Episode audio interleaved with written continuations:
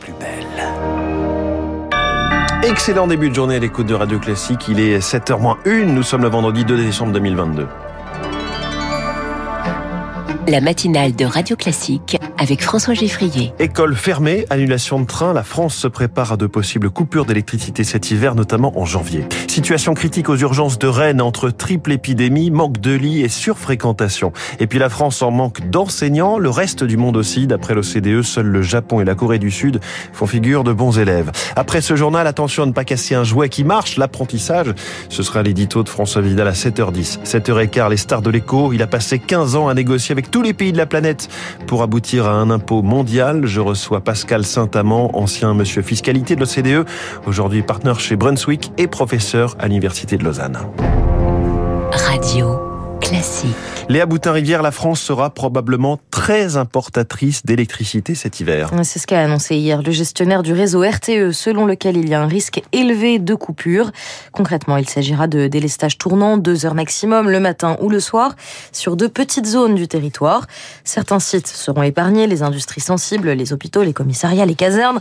En revanche, les écoles devront faire avec ces coupures.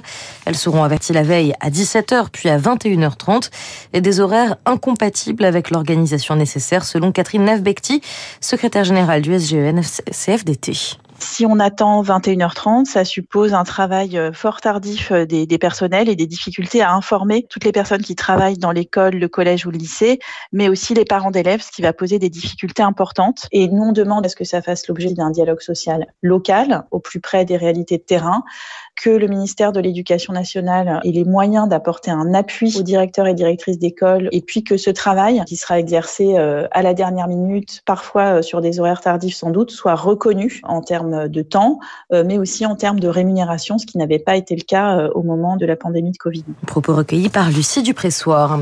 Circulation en train très difficile ce week-end. Seuls 4 TGV intercités sur 10 vont circuler en raison d'une grève des contrôleurs de la SNCF. Ils espèrent notamment une valorisation de leur salaire. Mouvement social également dans le secteur de la santé. Aujourd'hui comme hier, les médecins libéraux et les laboratoires sont appelés à garder porte close. Les médecins réclament un doublement de leur tarif de 25 à 50 euros pour rendre le métier plus attractif. Car entre horaires à rallonge et tâches administratives, la profession peine à se renouveler. Et aux urgences, la situation est tout aussi tendue. Covid, bronchiolite et maintenant grippe, les urgences sont en flux particulièrement tendu et dans certains CHU, la situation devient même critique. À Rennes, les patients attendent dans les couloirs. Tous les centres hospitaliers du secteur ont déclenché un plan blanc. Et ce n'est qu'un début, selon Louis Soula, chef des urgences et du SAMU d'Ille-et-Vilaine. On a atteint des chiffres euh, de record cette semaine avec euh, un matin notamment 80 patients aux urgences à 8 heures, la normale étant de 15 à 20 patients à 8 heures et avec 50 patients qui étaient en attente de lit sur brancard. C'est du jamais vu et vous imaginez bien la charge de soins pour les soignants euh, qui, en plus des soins d'urgence, doivent faire des soins de toilette, des soins quotidiens pour un minimum de dignité pour les patients. Et c'est pour ça qu'on a déclenché le nous d'aide, c'est-à-dire que depuis le 1er décembre, on va recenser tous les patients qui sont retrouvés décédés sur un brancard du fait de l'absence de lit d'aval. Le froid arrive et on va voir en plus euh, des personnes en grande difficulté sur le plan social, ce qui se prépare en janvier est peu réjouissant. Au micro de Rémi Pfister. Vers une juridiction spécialisée pour les violences conjugales, c'est ce qu'a décidé hier l'hémicycle sur une proposition des Républicains, le parti qui a aussi profité de sa niche parlementaire pour faire adopter une proposition de loi permettant de relever les retraites des agriculteurs non salariés. Et chez les Républicains, justement, le jour J, c'est demain. Les adhérents ont tout le week-end pour choisir leur prochain président parmi trois candidats, Bruno Retailleau, Aurélien Pradier et Éric Ciotti. Les résultats du premier tour seront donnés dimanche, mais à l'avant-veille du scrutin, il restait des indécis hier au Palais Bourbon. Victoire fort.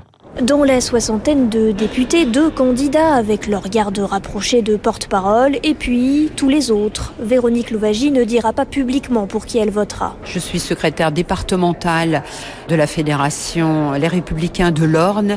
Je crois que la neutralité est très importante. Au niveau du groupe des députés, en tout cas, il y a eu une certaine distance qui a été prise et je crois que c'était plutôt une bonne chose. Et je crois que maintenant, finalement, nous sommes pressés de passer à autre chose parce que nous sommes pressés d'avoir un chef et de pouvoir établir un cap. Les Républicains perdu un tiers de leurs adhérents en un an et chacun s'accorde à dire que la tâche du prochain président est avant tout de rassembler. La compétition paraît presque antinomique. Cela peut être dangereux de trop s'afficher clairement pour une personne et pas l'autre, souffle un député. Même le président du groupe à l'Assemblée ne se mouille pas Olivier Barlex. Depuis 2016, on a fait beaucoup, beaucoup, beaucoup de compétitions internes. C'est toujours des moments d'exagération, des positions des uns par rapport aux autres. Ça n'a aucun intérêt. Le seul sujet, moi, qui m'intéresse, c'est qu'est-ce qu'on a à dire aux Français. C'est de se tourner un peu plus vers les Français, un peu moins vers notre nombril. Des députés qui veulent déjà changer de chapitre et passer à la reconquête des électeurs. Un reportage signé Victoire Fort. Radio Classique, il est 7h04. Les États-Unis et la France affichent leur unité retrouvée. Se serrer les coudes face à la guerre en Ukraine, c'est la position commune adoptée hier par Joe Biden et Emmanuel Macron à l'issue d'une visite d'État du président français à Washington.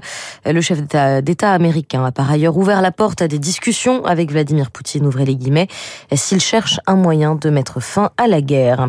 Les États-Unis qui font face à une pénurie d'enseignants comme l'Allemagne, comme le Niger, comme la France, comme en fait l'immense majorité des pays dans le monde selon le CDE. L'UNESCO signale qu'il manque près de 70 millions d'enseignants pour une éducation de base d'ici 2030. Et les explications de Noémie Ledonné, spécialiste éducation auprès donc de l'OCDE.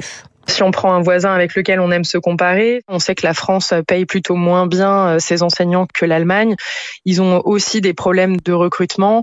On peut s'étonner en fait euh, que dans des pays où euh, les établissements sont censés être un peu plus autonomes, notamment dans la détermination des salaires des enseignants et dans leur choix de recrutement, hein, en Irlande, en Angleterre, au Canada, aux États-Unis, malgré tout, ça suffit pas en fait. Hein. Il y a aussi des pays qui ont une population d'enseignants très âgés avec des vagues de départ à la retraite, donc il faut faire face à ça.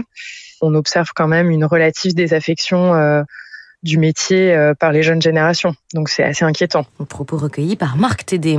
Et puis cette dernière information pour euh, finir, François, le cap est maintenu pour une réouverture de Notre-Dame de Paris en 2024. C'est ce qu'a indiqué le général en charge de la restauration. La première des voûtes effondrées a notamment été reconstruite et puis la, restauration des décors avance à bon rythme. Merci Léa Boutin-Rivière. Prochain journal à 7h30 avec Charles Bonner. 6 000 euros pour embaucher un apprenti. L'édito de François Vidal dans un instant. Puis cette question, y aura-t-il un jour une équité fiscale dans le monde. Pascal Saint-Amand, ancien grand négociateur de l'OCDE sur ces sujets, et ce matin, la star de l'écho, 7h06.